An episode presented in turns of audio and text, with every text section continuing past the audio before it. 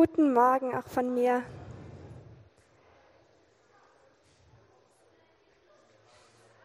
Ich lese uns heute den Bibeltext für die Predigt aus Markus 10, die Verse 13 bis 16.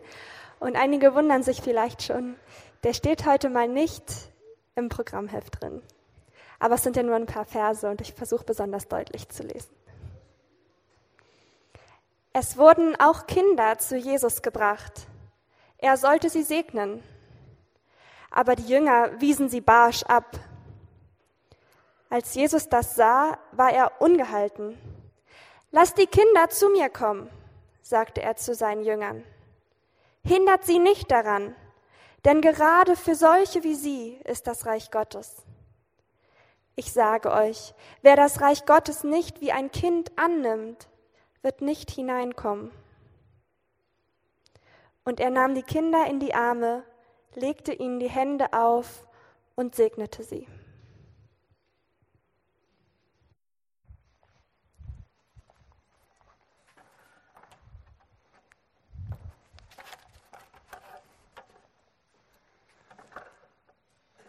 Neuanfänge, Umbrüche, Veränderungszeiten. Viele Leute wünschen sich, wenn es darum geht, wenn man irgendwie neu anfängt, ähm, einen höheren Beistand oder so eine Art Segen. Bei der Geburt des Kindes, bei der Eheschließung, wenn irgendwas Neues startet, hat man irgendwie den Wunsch so, ich brauche nochmal so einen Halt oder so eine extra Portion Kraft oder ja, irgendwie diesen höheren Beistand. Und das ist interessant zu sehen, das gibt es auch in vielen Völkern, einfach in diesen Schwellen oder eigentlich in allen Völkern so. An bestimmten Schwellen gibt es so Riten oder ja, Segensriten, und auch eigentlich fast egal, was man über Religion denkt, über Gott oder Kirche, irgendwie wünschen sich viele Leute heute auch so diesen, ja, diesen Segen ähm, an diesen bestimmten Punkten, egal eben, was sie sonst so glauben und denken. Und so eine Situation finden wir auch hier im Bibeltext, den wir gerade gehört haben. Also da bringen Leute die Kinder zu Jesus, damit er sie segnet.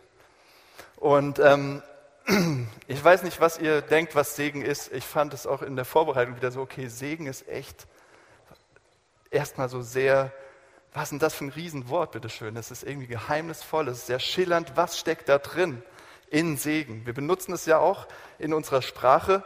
Wenn etwas gut läuft, sagen manche Leute tatsächlich noch, oh, das, was für ein Segen. Ja? Ich weiß nicht, ob ihr das schon mal so äh, an der Arbeit oder sonst wo unter der Woche gehört habt. Aber wenn es Konflikte in der Familie gibt, dann sagen wir auch sogar noch, da hängt der Haussegen schief. Also da ist irgendwas nicht in Ordnung. Oder bevor das Budget festgelegt werden kann, muss der Vorgesetzte es absegnen. Ja? Also irgendwie steckt das noch in unserer Sprache, aber was ist das eigentlich? Was ist Segen? Ursprünglich heißt Segen oder jemand zu segnen oder etwas zu segnen, zu sagen, das ist gut. Das ist richtig gut. Ja, ein Zuspruch im Prinzip, eine Bestätigung, eine Bekräftigung, sagen, das ist gut. Mein Neffe hat uns eine Salatgurke ähm, geschenkt, als wir im, im, Urlaub bei meinem Bruder waren. Und ähm, ja, so eine schöne große Salatgurke, nicht die kleinen Gewürzgurken. Und er hat sie selbst angebaut an so einem Hochbeet. Und er hatte eine riesige Freude daran, ähm, immer wieder zu gucken, ja, also das, das einzupflanzen und immer wieder zu gucken, geht es der Pflanze gut, wächst es gut. Und immer wenn die ein bisschen größer geworden ist, die Gurke, hat er sich sonst wie gefreut und hat, ja, war richtig stolz darauf, was, was da passiert. Und ähm, dann, als es fertig war und er die erste Ernte im Prinzip einbringen konnte, war er so glücklich und stolz. Er wollte allen das weitergeben. Er wollte Leute beschenken mit seinen selbstgezüchteten Gurken. Ja? Und er übergibt die uns so voller Stolz und mit so einem breiten Grinsen und tief zufrieden. Ah, guck mal, ist das nicht gut? Ja, und im Prinzip hat er nicht nur, er hat gesagt, oh, das ist so gut, diese Gurke hat er gesegnet und uns gesegnet und hat gesagt, das ist so gut, ich will das weitergeben. Und die Bibel sagt letztlich, also dieses kleine Bild von meinem Neffen, die Bibel sagt letztlich, dass Gott ein Gott ist, der es liebt zu geben und zu segnen und zu sagen, das ist gut, das ist gut. Und der gerne und großzügig gibt von diesem Segen. Ja, der im Prinzip aus dem Vollen schöpft, aus der Quelle von all seiner Macht und Güte und Freundlichkeit und wenn Gott segnet und sagt, das ist aber gut, das ist wunderbar, das ist herrlich, dann passiert was. Ja, dann verändert sich da was. dann ist da eine Kraft drin, auf einmal, dass Dinge verändert werden, heiler werden, zurechtgerückt werden und unser Leben aufblühen lassen. Zum ersten Mal sehen wir das in der Bibel, dass Gott das macht, ganz am Anfang der Bibel, als er die Welt geformt hat. Und Gott sah alles an, was er gemacht hatte, und siehe, es war sehr gut. Ja, und Gott segnet seine Welt und freut sich darüber. Alles wimmelt und floriert und gedeiht und wächst. Er sieht das an und er feiert das. Er freut sich. Und indem er sich daran freut, indem er sagt, das hat mein ja, Gütesiegel sozusagen, mein Siegel der Freude, also der Freude und Freundlichkeit und, und ja, dass ich das gut finde, mein Zertifikat. Indem er das macht, sich das anguckt und sich freut, geht es allen gut und blüht und floriert noch mehr. Ja, indem er sich darüber freut, indem er sagt, das ist gut, liegt dann Segen darauf und alles wächst und wimmelt und gedeiht und blüht. Und ähm, ja, wir haben in unserem Urlaub ähm, so einen Moment gehabt, wo wir das so vielleicht ein bisschen nachvollziehen konnten. Da haben wir ähm, so eine Grottentour gemacht in Portugal an der Algarve und vielleicht haben das einige von euch schon gemacht. Das ist so ein Touri, ähm, ja, Ding, muss man da eigentlich fast machen. Und dann sind wir mit so einem kleinen Fischerboot in diese Felsenlandschaft gefahren. Und dann hat der Fischer äh, oder dieser Bootsfahrer immer wieder so gesagt, was die verschiedenen Felsen so für Namen haben, weil die so unterschiedlich aussehen. Und das eine war wie so ein Tor und er hat gesagt, das ist die Kathedrale. Ja? Da sind wir so reingefahren. Und bei dem anderen hat er gesagt, so, das ist das Kamel. Also es sah von Weitem aus wirklich wie ein Kamel. Und beim anderen hat er gesagt, das ist die Titanic. Das war wie so ein Schiff und so ein Eisberg davor. Oder? Also er hat für diese ganzen Felsen irgendwelche Namen gehabt. Und es war einfach so beeindruckend zu sehen, was die Naturgewalten dort für eine Schönheit so geformt haben. Ja?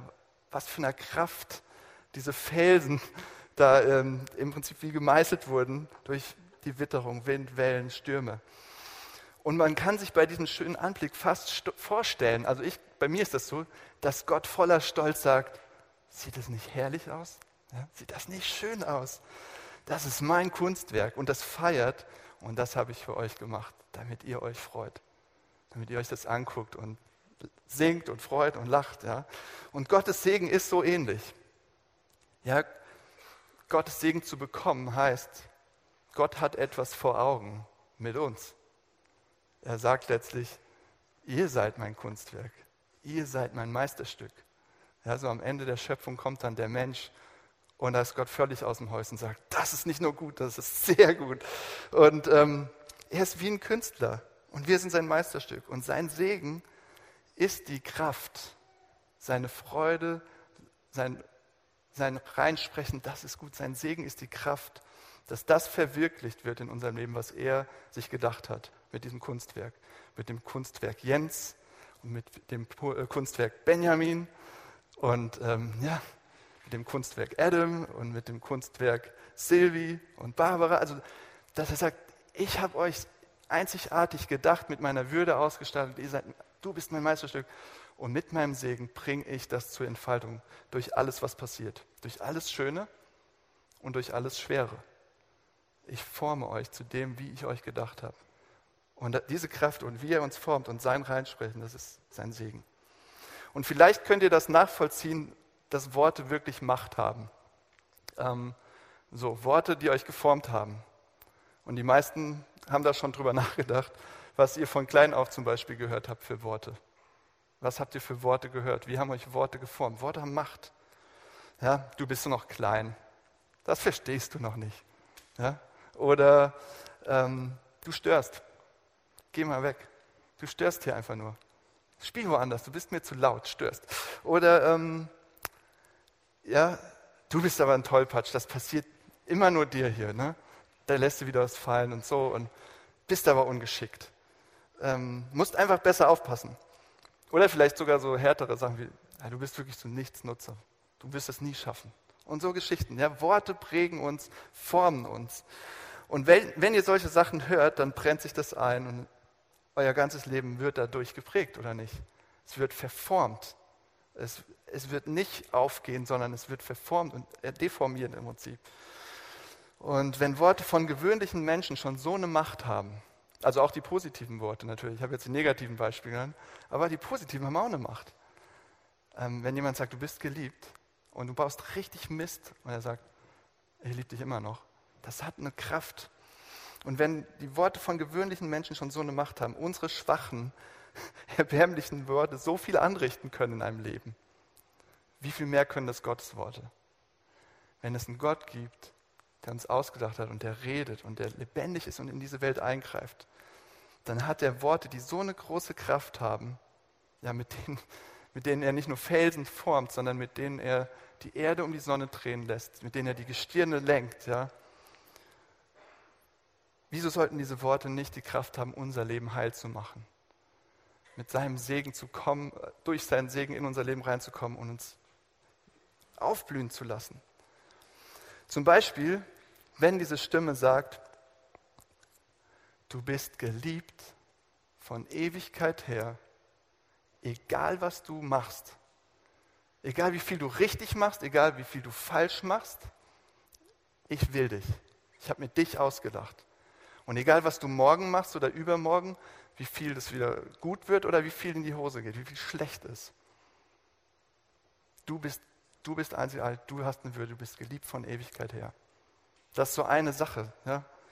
Was wäre das, wenn unser Leben von dieser Wahrheit, von diesem Segen, von dieser Stimme stärker geprägt würde als von all den anderen? Es reicht nie. Du bist nicht genug. Nur geliebt, wenn du Leistung bringst, nur wenn du richtig beeindruckend bist oder wenn du allen gefällst und alle klatschen und alle dich mögen, dann bist du wer. Ja? Also was ist wenn auf einmal diese Stimme, also Gottes Segen, die prägende Kraft in unserem Leben wird. Das ist kein Trick. Segen ist keine Magie, kein Trick, sondern ich glaube, es ist Gottes mächtiges Wort, sein Reden, das die Kraft hat, unser Leben nicht nur zu erschaffen, sondern auch heil zu machen, aufblühen zu lassen. Das ist sein Segen. Wie kommt er jetzt zu uns? Also wie kommt das in unser Leben rein, sein Segen? Wir sehen das in dieser Begegnung zwischen Jesus und den Kindern. Ihr habt das gerade gehört und diese Geschichte. Für uns ist die vielleicht erstmal ein bisschen komisch, weil wir heute im Westen diese Überzeugung haben, Kinder sind doch wichtig. Ja? Also zumindest theoretisch.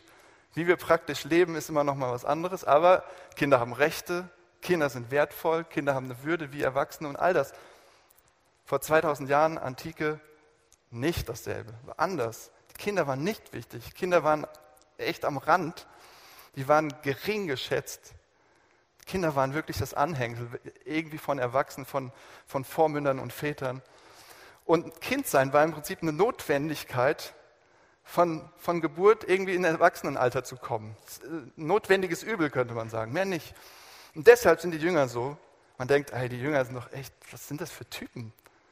Was sind das für Christen? So, also waren sie noch nicht, aber so irgendwie schon herangehende. Ne? Und was sind das für Jesus-Anhänger? Jesus hat doch jetzt wirklich Wichtigeres zu tun, ihr Kinder, ey macht euch weg. Ja? Aber ihre Haltung reflektiert einfach nur, was in der Zeit normal war. Und ähm, Kinder waren unwichtig übersehen. Und die Jünger waren noch witzig, weil die waren so beschäftigt mit sich selbst. Und das kennen Erwachsene, glaube ich, ganz gut, oder? Aber gerade wenn ihr Kinder habt oder Kinder um euch herum. Die waren so beschäftigt mit sich selbst zu gucken, bin ich eigentlich gerade gut genug? Ja? Also dann haben sie aufeinander geguckt und haben darum gestritten, wer ist eigentlich von denen so der beste Jünger, der treueste, ähm, der am besten reden kann, der begabteste, der am meisten Spenden sammelt oder der am aufopferungsvollsten Jesus folgt. So, wer ist der beste Jünger? Wer schafft es am weitesten so? Äh, ja? wer, wer gewinnt? Damit waren die so beschäftigt. Ach Kinder, ey, ihr stört gerade. Wir sind beschäftigt. Wir machen hier erwachsene Dinge. Ja, wir streiten uns, wer der Beste ist. So. Und zum Glück sind wir ja heute ganz anders, oder? Wir können auf die Jünger gucken und sagen, ja, die haben es nicht begriffen, aber wir, wir haben es kapiert heute, oder? wir Kirchen und Christen, wir sind doch, so sind wir doch nicht. Und Jesus reagiert ungehalten, der, da steht, der regt sich richtig auf, ungehalten. Er kann das nicht mehr mit ansehen, haut auf den Tisch im Prinzip und sagt, Leute, ihr habt es nicht begriffen. Was, wie seid ihr drauf? Ihr liegt sowas von falsch.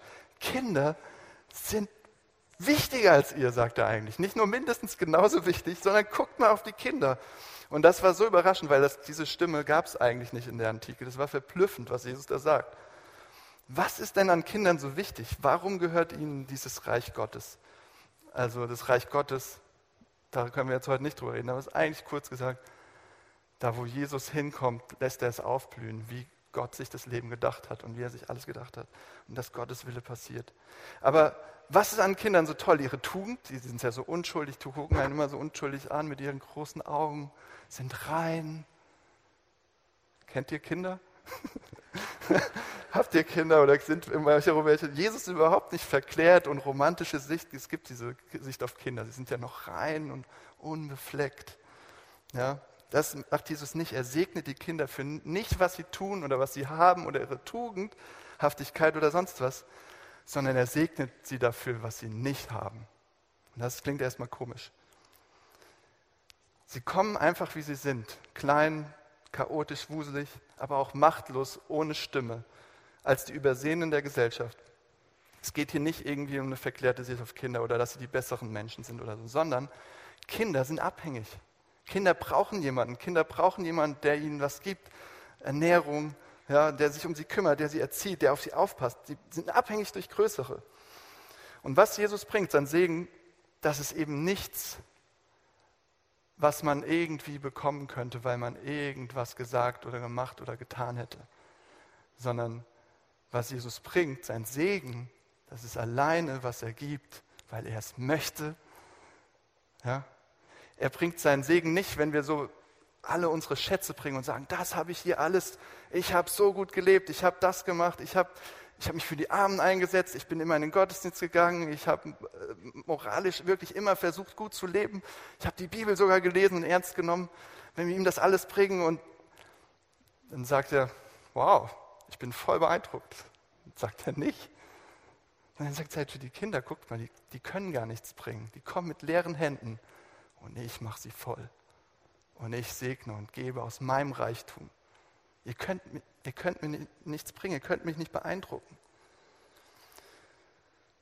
Und das, da ist noch so ein kleines Problem.